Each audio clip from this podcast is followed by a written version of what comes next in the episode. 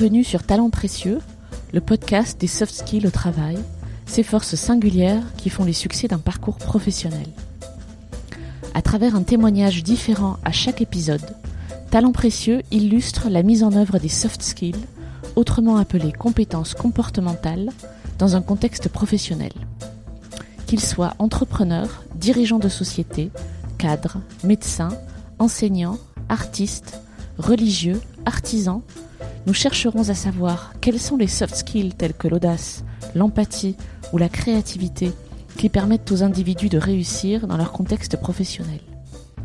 Nous demanderons également à nos invités si ces compétences qu'ils décrivent sont innées ou si elles peuvent être développées et comment. Enfin, nous partagerons des conseils pour être épanoui et performant dans son travail. Dans l'épisode que vous allez entendre, nous sommes reçus par Mathieu Lenir, chasseur de tête. Il nous reçoit à Paris dans les magnifiques locaux de Synapse Executive Search, le cabinet qu'il a cofondé. Pendant cette conversation, Mathieu décrit avec précision le processus de chasse de tête et nous dévoile les compétences qu'il cherche à déceler au cours des entretiens qu'il mène avec les prospects.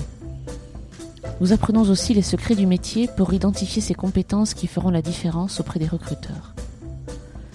Mathieu donne ensuite quelques conseils pour être chassé, avant d'évoquer avec pudeur les talents nécessaires à l'exercice de son métier. Vous l'entendrez citer les mots leadership, persévérance, résilience, mais aussi humilité, humour, empathie et courtoisie. Vous trouverez les notes de cet épisode ainsi que les ressources et références sur le site humanlx.com, à la rubrique podcast. Bonne écoute. Je suis Amélie Tag. J'ai cofondé avec Perrine Corvézier la société Human Learning Expedition qui produit ce podcast. Dans cet épisode, j'ai la joie d'accueillir Mathieu Lenir, chasseur de tête, cofondateur et associé du cabinet Synapse Executive Search. Mathieu, bonjour et merci d'avoir accepté notre invitation. Bonjour Amélie.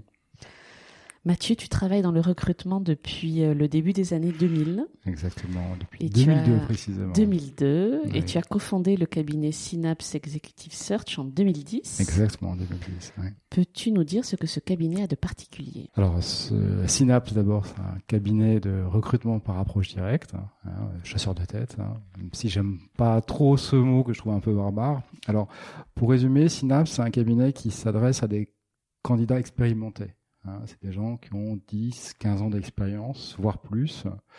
Donc souvent et très souvent des positions managériales, hein, des gens qui ont euh, une centaine, parfois plus de personnes sous leur euh, responsabilité, ou alors des, profils experts, très experts, hein, notamment dans l'IT, euh, des gens experts autour de la cybersécurité. J'ai envie de dire tous ces profils qui requièrent que l'entreprise qui est candidate à l'acquisition de leurs talents, euh, euh, tout ce qui requiert une approche euh, directe. Hein, c'est pas eux qui m'ont postulé, c'est l'entreprise qui est candidate. Hein, c'est un changement de, paradigme et une approche discrète également. Hein. C'est-à-dire que ces gens-là, s'ils sont approchés, s'ils ont une discussion avec une autre entreprise que la leur, il faut absolument leur garantir que ça ne se saura pas sur le marché. C'est un métier de secret, en fait, c'est ça C'est un métier confidentiel, ouais. Ce que je dis tout souvent aux candidats, d'ailleurs, comme à mes clients, c'est notre matière première, c'est la confidentialité. Est-ce que tu peux nous décrire un processus de chasse de tête? Parce que tous nos auditeurs ne nos sont pas forcément euh, familiarisés euh, avec ça. Alors, la première étape, ça consiste à aller voir son client. Hein, euh, essayer de comprendre son besoin, euh, enfin ce, qu'on appelle le sous-jacent. C'est-à-dire que lui, il arrive avec une fiche de poste qu'il a rédigée et en fait, euh, on se rend compte qu'il y a souvent un sous-jacent qui est une problématique d'organisation, une problématique de stratégie, une problématique d'enjeu de croissance. Et ça nous arrive très souvent d'ailleurs qu'en fonction de euh, ce dont on a discuté avec lui, de son projet, on change radicalement la fiche de poste et le profil. C'est d'ailleurs la partie la plus intéressante, euh, euh, je dirais, du métier, de, rôle de consultant en recrutement, qui est le nôtre. Ensuite, une fois qu'on s'est mis d'accord sur cette fiche de poste et aussi, je dirais, sur le profil type, hein, on, va définir un profil type, c'est quelqu'un qui a 15 ans d'expérience, je connais bien la tech, hein, donc, euh, enfin, je connais, bien la tech, on intervient pas mal dans, la tech, donc qui aura évolué peut-être 15 ans dans une ESN, à tel type de job, dans tel type de ESN, entreprise de services du numérique, voilà, on obtient l'aval de notre client et ensuite on y va. Et on va cibler une dizaine, quinzaine, vingtaine d'entreprises cibles. Et dans chaque entreprise cible, on va décomposer les organigrammes. C'est-à-dire qu'on va essayer de savoir qui fait quoi dans les entreprises en question et qui, dans ces organigrammes, peut être euh, bah, cette perle rare que nous recherchons. Et une fois qu'on a euh, fait ce travail-là, qui prend une petite quinzaine de jours quand même, c'est une vraie étude de marché, hein, très confidentiel là aussi, on entreprend euh, l'approche directe, c'est-à-dire qu'on les appelle, hein, c'est des appels non sollicités, et premier entretien téléphonique, c'est faire valoir euh, l'opportunité. Donc souvent les gens ne sont pas à l'écoute du marché et, nous le font comprendre très gentiment la plupart du temps, et, on abandonne là, soit ils le sont, et dans ce cas-là, on va un petit peu plus loin. Et une fois qu'ils ont manifesté leur intérêt, on va considérer qu'ils sont candidats cette fois-ci, et on va les inviter à, passer un entretien chez nous.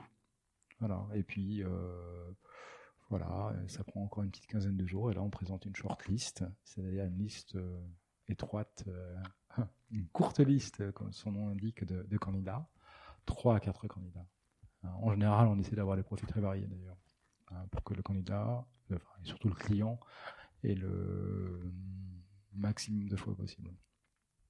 Et ça s'arrête là ou il y a des allers-retours encore, j'imagine le processus de, Vous intervenez dans le processus de sélection de, du bah, candidat bah Nous, on, oui, on a un rôle. Euh, on a un rôle déjà. Déjà, on a un rôle dans, dans le dialogue, un processus itératif en recrutement. C'est-à-dire que dans, au cours de la recherche qui dure, hein, vous l'aurez compris, 4 à 6 semaines, on est parti sur une direction et puis en fait, euh, le profil type. Euh, la cible, comme on l'appelle, elle évolue au fur, et à mesure du temps. Hein. C'est parce qu'on a une idée, l'idée, elle est confrontée à la réalité, à la mise en pratique.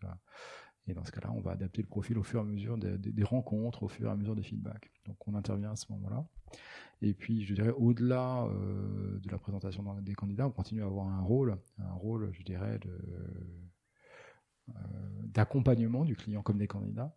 Notre client, euh, c'est avant tout l'entreprise, hein, donc c'est qu'elle fasse le juste choix. Et d'ailleurs, ce que je dis souvent, d'ailleurs, c'est que c'est pas forcément le meilleur candidat sur le papier qui est le bon candidat pour vous. C'est à compétence égale, c'est le plus motivé.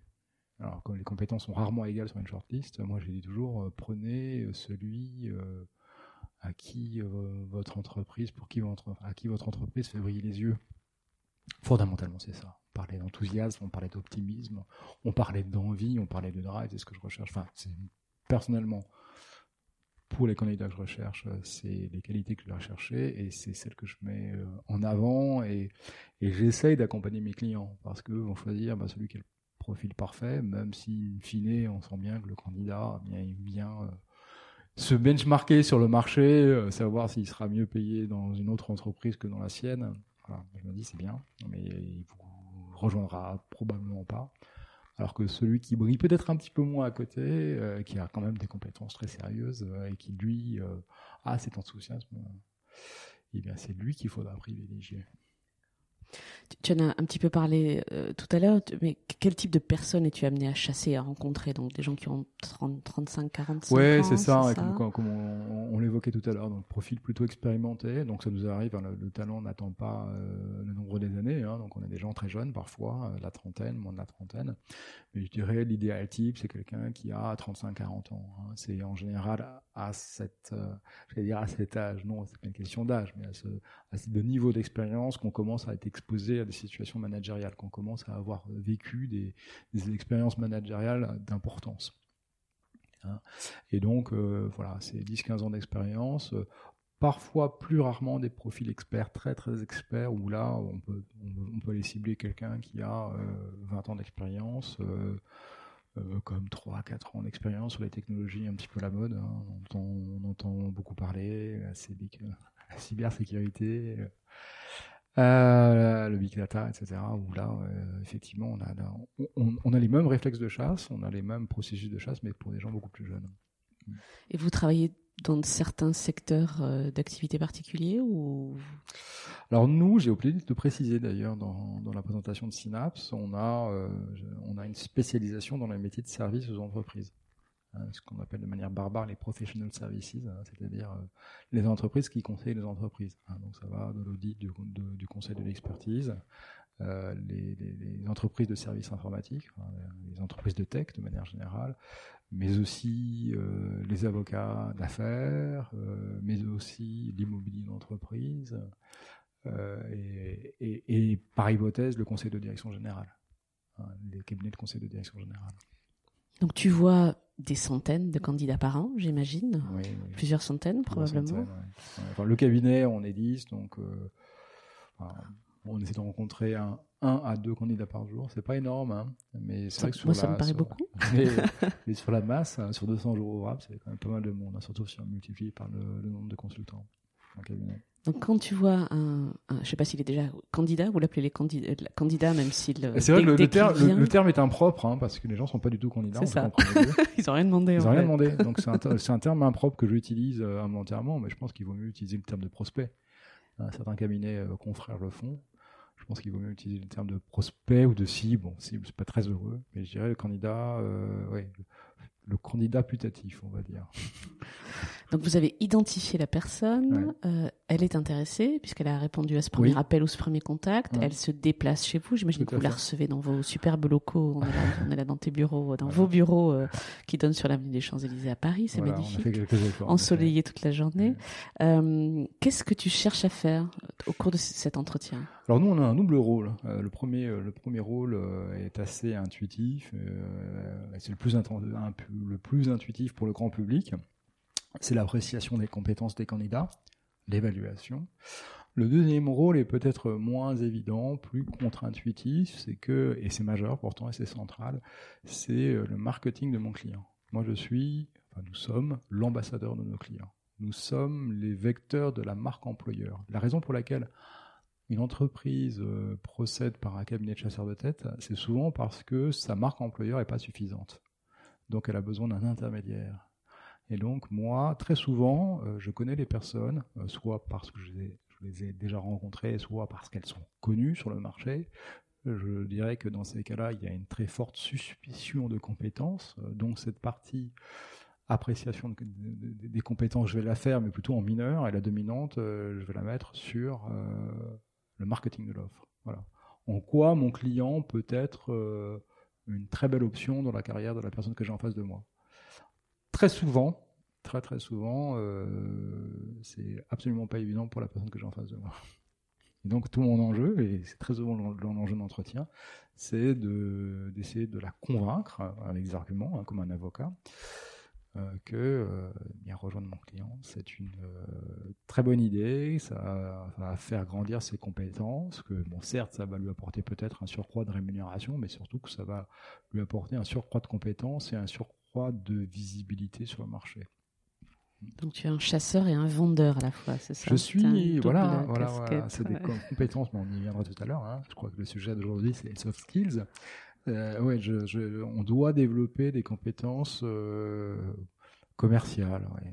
Pas ce terme-là, mais je dirais de, de promotion. Oui, c'est ça. Voilà, je fais de la promotion. Je promeux euh, la marque employeur de mes clients. Tu parlais de soft skills. Est-ce que dans les, parmi les compétences que tu cherches à identifier euh, durant l'entretien, mm-hmm.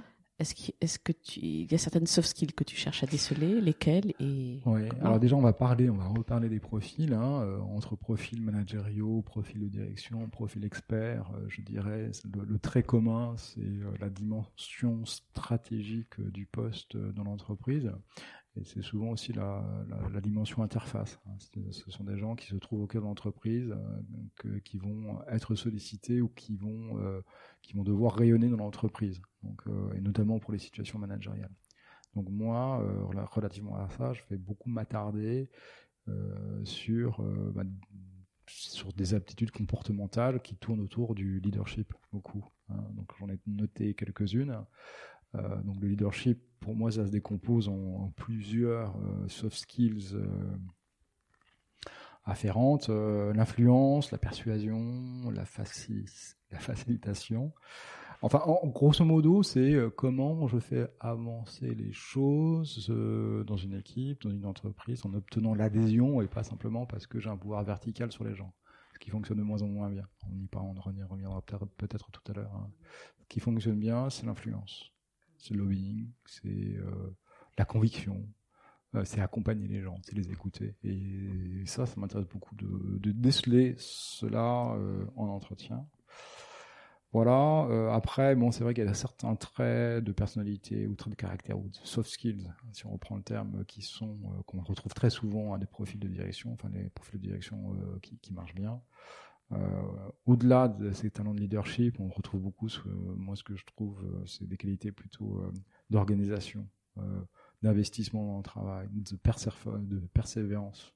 Hein, donc ça, c'est comment je m'implique dans mon boulot, comment je me suis, je m'organise, côté hardworking, comme disent les, anglo-saxons. La résilience aussi, c'est très important. On dit souvent que réussir, c'est tomber cinq fois et se relever six, et je pense que c'est tout à fait, tout à fait le cas. C'est comment, comment j'affronte l'échec, comment j'affronte l'insuccès. Et ça, c'est des questions que j'essaie de poser. Moi, je demande souvent à mes candidats, encore une fois à mes candidats putatifs, euh, voilà, de me citer euh, des, des, exemples d'insuccès et comment ils ont réagi par rapport à ça. Un entretien dure quoi? Une heure, une heure et demie, c'est ça? Ça dépend souvent du temps, du temps des candidats qui est contraint. Ils viennent nous voir le matin avant d'aller au travail, euh, le soir en revenant du travail, l'esprit de déjeuner pour venir nous voir. Voilà, donc euh, c'est souvent une heure. Très souvent une heure. Si c'est deux heures, on passe deux heures. D'accord. Donc même si ça dure deux heures, comment tu arrives à déceler l'influence, la persévérance, la résilience en euh, deux heures moins le temps de promotion de ta marque employeur dont tu parlais. je ne dis pas qu'on y arrive à tous les coups. Euh, on essaye. Euh, on a, on s'est beaucoup posé la question. D'ailleurs, on a un peu modélisé ça, on a un peu théorisé ça parce qu'on fait aussi des, du, de la formation aux entreprises pour les les métiers non recruteurs. Par, enfin, dans, dans, dans, leur formation de recrutement pour les non recruteurs de métiers, voilà en entreprise, mais donc je cherchais. Euh, alors nous, on a, on a classé les compétences, les soft skills notamment, en trois catégories. Il y a les compétences qui s'observent. Il, voilà, il suffit juste d'être en entretien pour les voir, ou les déceler, ou les imaginer, ou les soupçonner. Comme par exemple La communication, l'aisance interpersonnelle, par exemple, c'est ce qui est le plus facile. Voilà, on voit très bien si quelqu'un est gay, très à l'aise, euh, self-starter, parle, parle avec humour, euh, avec entrain, euh, avec gaieté, avec amabilité, etc. Tout ça, c'est des choses qui s'observent. Moi, j'ai pas besoin d'aller plus loin pour avoir ma réponse, en tout cas une suspicion de, de réponse. Ça ne sont que des suspicions en général. Hein. Donc, on peut pas dire que ce soit complètement démontré. On peut se dire qu'il y a un faisceau convergent euh, d'indices qui nous font penser que la personne a effectivement ces talents de, de communication talent qui s'observe. Euh, donc la résistance au stress aussi, parfois ça s'observe un petit peu. Hein. Les gens qui sont un petit peu stressés. Enfin, tout le monde est stressé. Voilà. Alors celui qui ne l'est pas en entretien, euh, souvent on peut déduire qu'il a euh, une bonne capacité de résistance au stress. Quoique, hein, souvent, encore une fois, on est allé les chercher ces gens-là et c'est pas la situation la plus stressante. Donc un petit bémol à ce que je viens dire. Euh, le, le, deuxième, euh, deuxième prisme d'appréciation des compétences, euh, c'est l'illustration. Moi, je cité euh, tout à l'heure pour le leadership, hein, justement, ou plutôt pour la résilience. Parlez-moi d'un succès, je préfère ce mot-là que d'échec, et comment vous les avez affrontés, qu'est-ce que vous en avez retenu? Et, je, demande une situation, hein, je demande un exemple, et je creuse. Qu'est-ce qui s'est passé? Et c'était qui les gens qui étaient autour de vous? C'était qui votre chef? Qu'est-ce qu'il a dit, etc. Euh, comment vous êtes senti, comment vous en avez parlé à votre euh, femme le soir même, etc. J'ai besoin de savoir tout cela. Et en fonction de ça, de, si l'exemple est pertinent ou pas. déjà, un, est-ce que l'exemple est pertinent? Et ensuite, euh, en fonction de la pertinence de l'exemple, si la réaction, les comportements qu'il m'a évoqués correspondent plus ou moins à ce que j'attends de la personne sur ses capacités de résilience, précisément.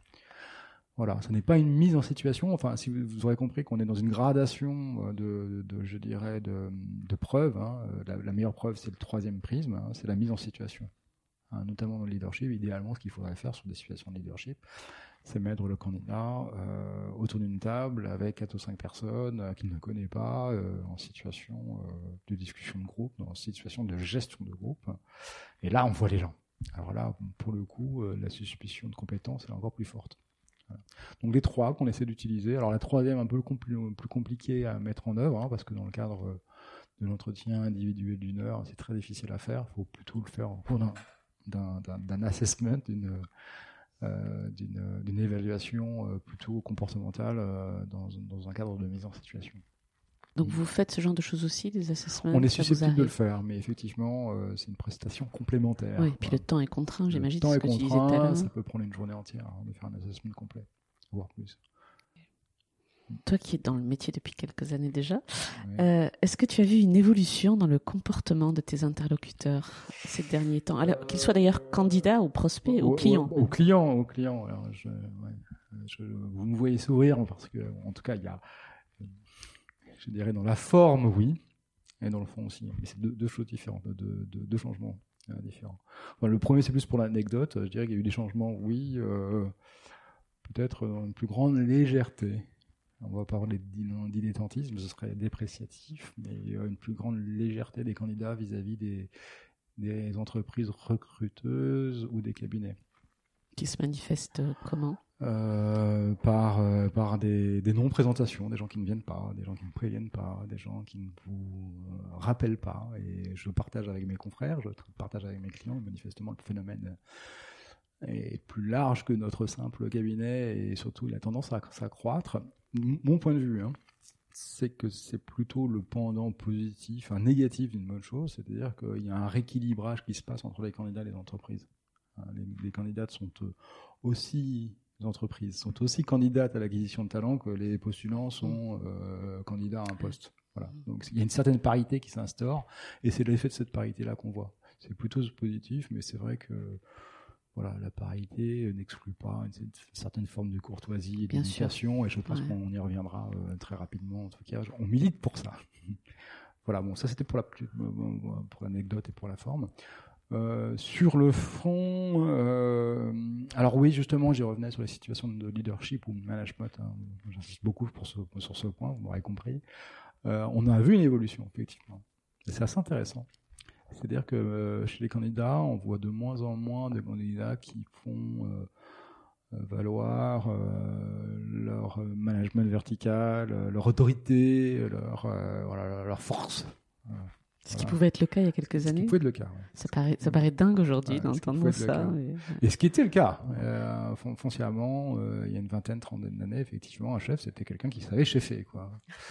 et maintenant, les choses ont évolué, à mon avis, pour le mieux. On est plus, et les candidats l'ont bien compris, euh, dans un dans la, la, mise en avant de de, de, de qualité, de d'écoute, on en parlait tout à l'heure, d'empathie, de conviction, l'influence, voilà, mm. l'influence en premier lieu.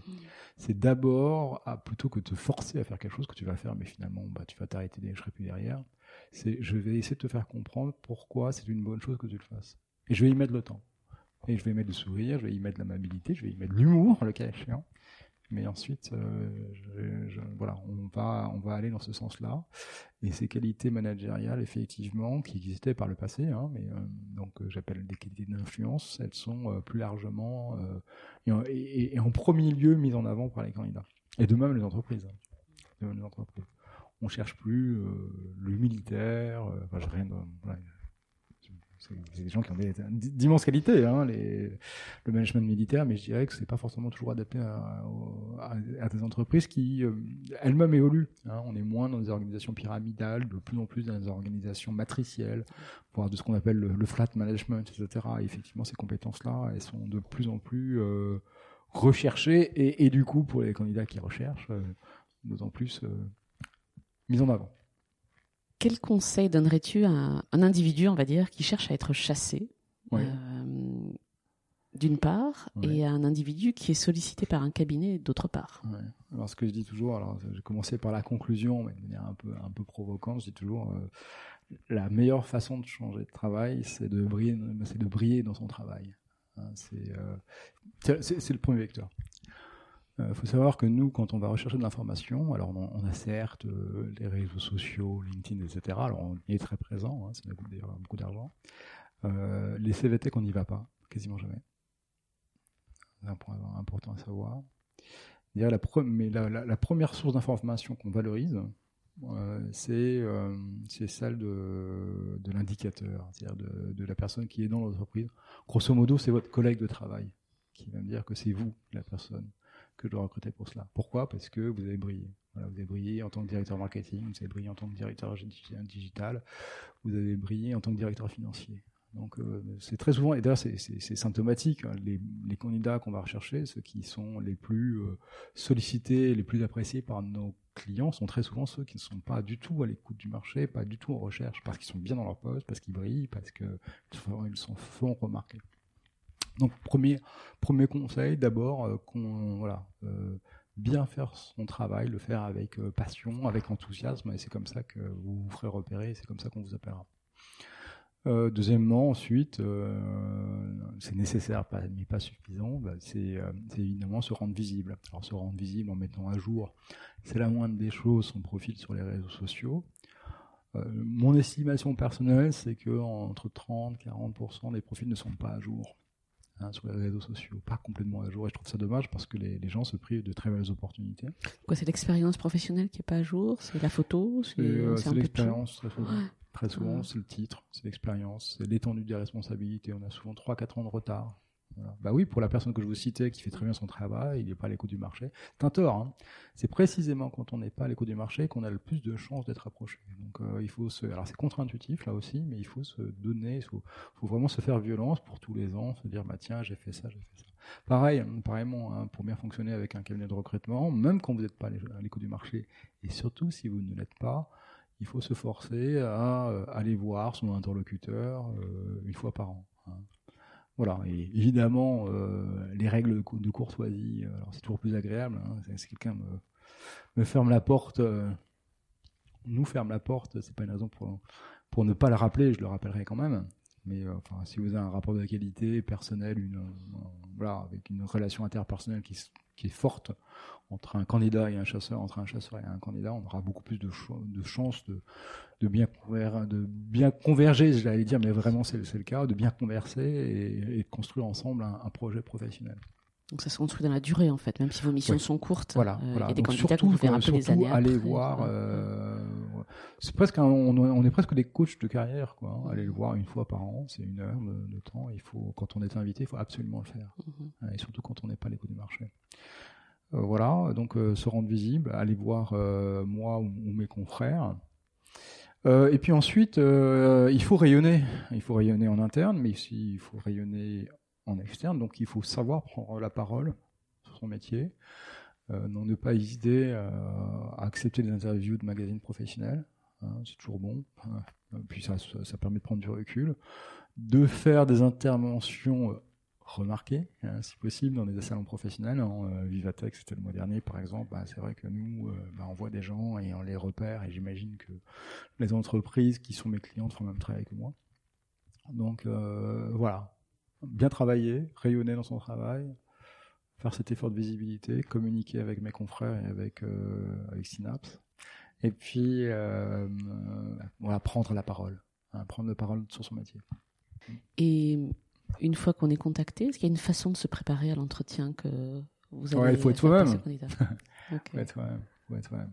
Bah, je l'évoquais tout à l'heure, hein, les, les, entretiens qui se passent le mieux, ce sont les entretiens de personnes qu'on a, on est allé chercher. Euh, euh, qui n'ont rien demandé. Donc euh, c'est vrai que le stress est comme un gros facteur inhibiteur dans la présentation de ses compétences. Hein. Les gens qui sont stressés, ben, ils se renferment forcément. Enfin, ça nous arrive à tout le monde, à tous. Euh, donc bien voilà, bah, quelqu'un qui est à l'aise parce qu'il est chassé, bah, c'est vraiment l'opportunité d'être soi-même et de parler en toute transparence. Et en général, c'est quand même là où on, où on fait la meilleure impression. La spontanéité. Alors on a parlé des compétences des candidats, on a parlé de tes clients. Euh, j'aimerais maintenant qu'on s'intéresse aux talents nécessaires à ton métier et à ta fonction, puisque tu es bien sûr à la fois chasseur de tête et associé d'un cabinet. C'est comme ça qu'on dit, tu es associé, c'est ça? Ouais, ouais. Alors on est on est on est une petite dizaine chez Synapse. Euh, c'est un, cabinet qu'on a créé avec mon associé. Euh, on est deux associés fondateurs en fait. On l'a créé il y a 6-7 ans et on avait pensé qu'il y avait une place à prendre dans ce milieu très disputé, euh, justement, euh, qui est plutôt disputé par les grosses machines. on s'est dit qu'une une petite boutique à taille humaine euh, qui fait un travail de proximité avec ses clients ou ses candidats avait sa place sur le marché. Et puis manifestement, l'histoire ne nous a pas démenti. On espère que ça continue. Et puis on comprend que la, courtoisie, c'est important dans votre métier, dans les deux sens, j'imagine. Oui, beaucoup, beaucoup, beaucoup. surtout pour nous, hein, je veux dire que les gens se permettent de parfois, on va dire, euh, voilà, c'est le stress ou le manque de temps qui fait, qui manque parfois de ces éléments rudimentaires de, euh, de, de courtoisie. Mais ça, c'est encore une fois l'anecdote. Donc nous, on doit un service impeccable au candidat. Très grande courtoisie, de très grande je dirais, euh, qualité dans la réception. hein, voilà. de gens physiquement, exactement, de, euh, de, confiance. Le, comme je disais tout à l'heure, notre matière première, c'est la confidentialité. Donc nous, on doit, on se doit d'être impeccable dans le dans le traitement des candidats, hein, physiquement, par écrit et, et au téléphone. Je, je, ne suis pas sûr d'avoir répondu à ta question. Non, il n'y avait pas encore de questions, c'est normal. Je te faisais réagir. La question, on dit associé, tu m'as répondu. Euh, alors, avant d'en arriver à tes compétences à toi, est-ce que tu peux me, me décrire le premier de tes succès professionnels qui te vient à l'esprit là?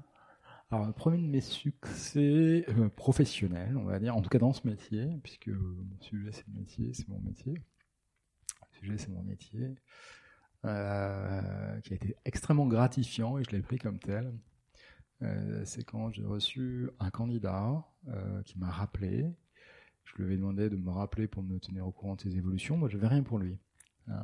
Je, le, recevais, ben, comme c'est mon, c'est l'espèce de devoir que, je m'impose hein, de rencontrer les gens quand, ils sont entre deux postes ou quand ils sont à l'écoute du marché, même si c'est pas toujours très simple de l'organiser. Et euh, voilà, je lui ai demandé de me tenir au courant de ses évolutions et notamment s'il trouvait un poste. Donc c'est ce qu'il a fait.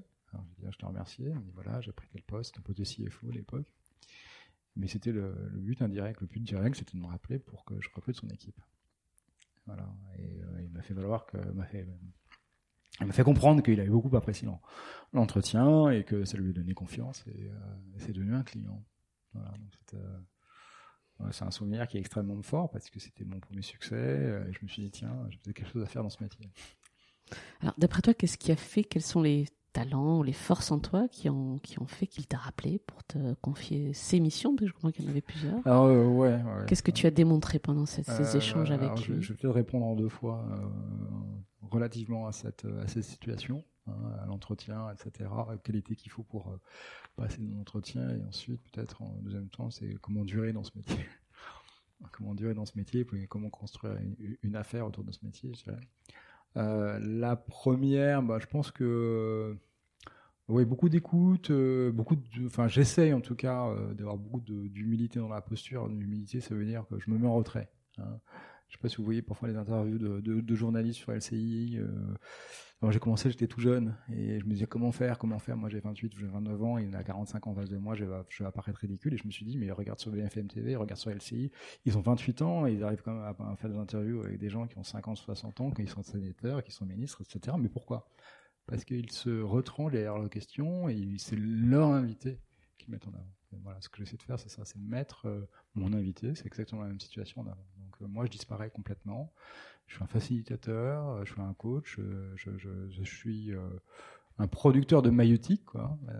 Et, donc j'ai des réponses intéressantes et du coup la personne, enfin c'est pas, ma personne disparaît dans le cadre de l'entretien voilà, moi j'essaie d'avoir de l'empathie, j'espère que j'en ai, du moins euh, c'est le retour qu'on me fait parfois. Euh, et j'essaie aussi d'avoir, euh, enfin, d'apporter un peu de second degré c'est important, c'est important de pas se prendre complètement au sérieux. Un entretien de recrutement, c'est quelque chose d'éminemment sérieux. Enfin, quand vous parlez des gens et situations stressantes euh, dans, la vie, c'est l'examen, c'est le concours et c'est l'entretien de recrutement. Donc voilà. Donc en apportant un petit peu de légèreté, un peu d'enthousiasme, un peu d'humour, un peu de, prise de recul, je trouve qu'on aide beaucoup à, à faire avancer, à faire, à faire que c'est un moment agréable, à faire l'entretien un moment agréable, un moment d'échange, un moment euh, un moment aussi de, rencontre personnelle, hein, parce que voilà, on rencontre des personnes, hein, in fine, on est humain. Donc voilà, des qualités plutôt, je dirais, d'écoute, d'empathie, euh, euh d'intelligence émotionnelle, parce que c'est un mot à la mode. Et puis, euh, et donc sur, la deuxième, le deuxième point, c'est comment durer dans ce métier. Là, pour le coup, je pense que c'est des, compétences plutôt de patience, de, de non, de résilience, de résistance aussi.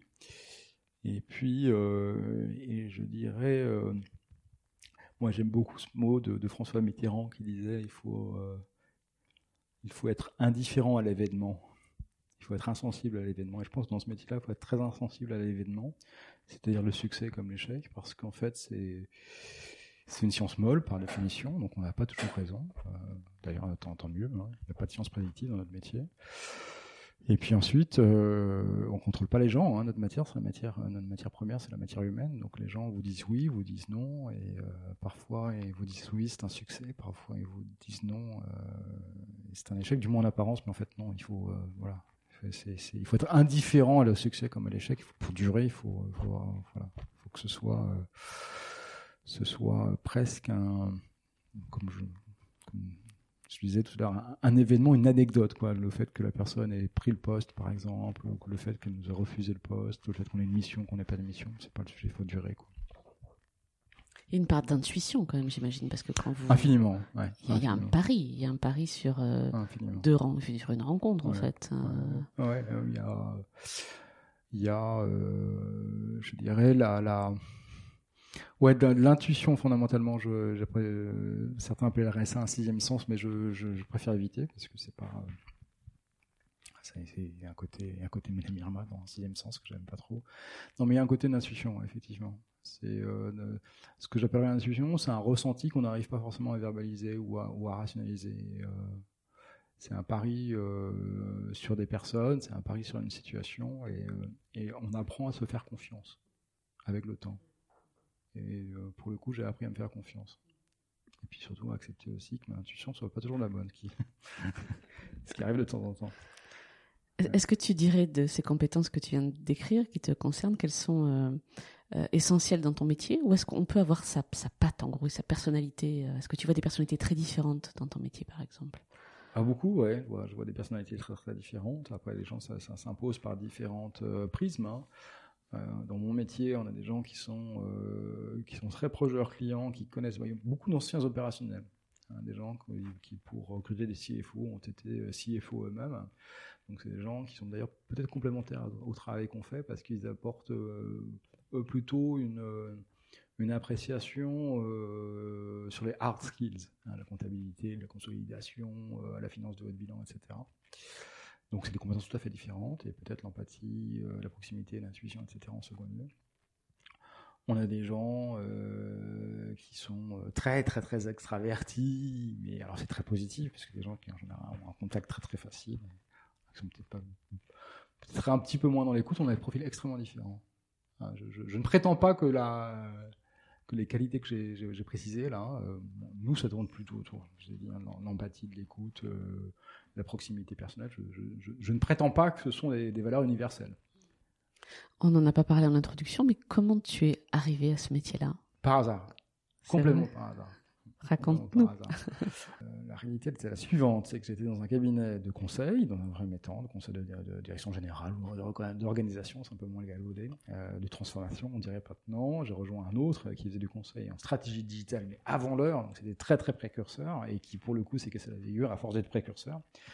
Et plutôt que de rechercher du travail, j'en ai profité pour faire un tour du monde, c'était en septembre 2001, donc je sais pas si vous vous rappelez en septembre 2001 ce qui s'est passé, c'était un petit peu compliqué, et en fait le marché du travail s'est arrêté du jour au lendemain à cause des événements malheureux du 11 septembre. Et moi, je me suis retrouvé revenant de voyage et je pensais avoir plein, plein de jobs, plein de, plein de propositions, plein de sollicitations, parce que c'était l'époque Internet, etc. Et ça fonctionnait très bien. Et en fait, rien, rien du tout. Et du coup, bah, je suis allé voir les cabinets de recrutement pour leur demander est-ce que vous auriez pas quelque chose pour moi. Et puis il y en a un qui m'a dit euh, oui, ben rejoignez-nous plutôt que là de rechercher du travail. Vous allez voir des opportunités qui passent pour vous. Et puis, euh, puis un jour, euh, vous postulerez vous-même euh, pour une des annonces pour laquelle vous êtes mandaté. Voilà. En fait, ça s'est jamais produit. Ça, il y a, y a 15 ans maintenant, et, et j'en ai fait mon métier. Pour conclure, j'aimerais parler de toute autre chose. On entend beaucoup parler d'intelligence artificielle dans le recrutement en particulier. Ouais, c'est une grande thématique euh, qui fait d'ailleurs euh, couler beaucoup d'encre dans notre milieu et beaucoup dans le milieu de la tech et des startups notamment. Je regarde ça avec beaucoup d'intérêt. Beaucoup beaucoup d'intérêt d'ailleurs parce que pour moi ça veut dire euh, c'est, c'est, je me pose parfois la question de la disparition de mon métier, mais je vais y répondre. C'était ma question. Est-ce que, ouais. de ton point de vue, tu penses que dans 10, 20, 30 ou 50 ans, les entretiens de recrutement, ou en tout cas la, la plupart, seront faits par des machines? J'espère pas.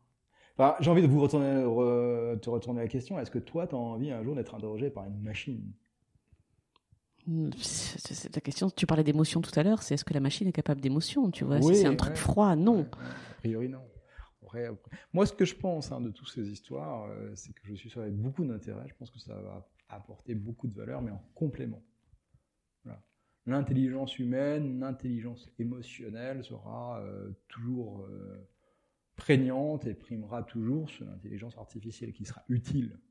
Hein, de même que LinkedIn aujourd'hui et nous est utile et c'est nouveau par rapport à la recherche il y a 10 ans parce que maintenant l'information est disponible là on mettait des, des, semaines et des semaines et des mois euh, à force de, scénarios de recherche pour essayer de décomposer les organigrammes. Maintenant l'information est immédiatement disponible. LinkedIn n'a pas fait disparaître notre métier parce que justement il y a tout cet aspect soft qui n'existe pas sur LinkedIn. C'est devenu complémentaire voilà et du coup, ça nous permet euh, d'avoir euh, bah, une approche plus qualitative et plus, complète. Et je pense que ce sera exactement la même chose. Je pense que ça va être un gain de temps, un gain d'efficacité, mais que le moment humain, euh, le moment interpersonnel, je, l'espère, et, je le revendique, hein, sera toujours le moment clé dans le recrutement. Enfin, dans la rencontre, le recrutement, c'est toujours un, bon, un mot un peu galvaudé, dans la rencontre entre une organisation et, et une individualité. Mathieu, à nouveau, merci beaucoup d'avoir Un grand échangé merci. avec nous aujourd'hui. Pour, m'avoir euh, gentiment sollicité. Et puis à bientôt pour un nouvel épisode de Talents Précieux. J'espère que vous avez apprécié ce podcast autant que nous avons aimé le préparer et l'enregistrer. Talents Précieux vous est proposé par Human Learning Expedition ou HLX. HLX conçoit et met en œuvre des programmes originaux et impactants destinés à révéler et à développer les soft skills des individus pour en faire des acteurs épanouis et performants dans le monde du travail du 21e siècle. Pour en savoir plus sur HLX, connectez-vous sur humanlx.com, h ou suivez-nous sur Facebook, sur Instagram, sur LinkedIn ou sur Twitter. Merci pour votre écoute et à bientôt.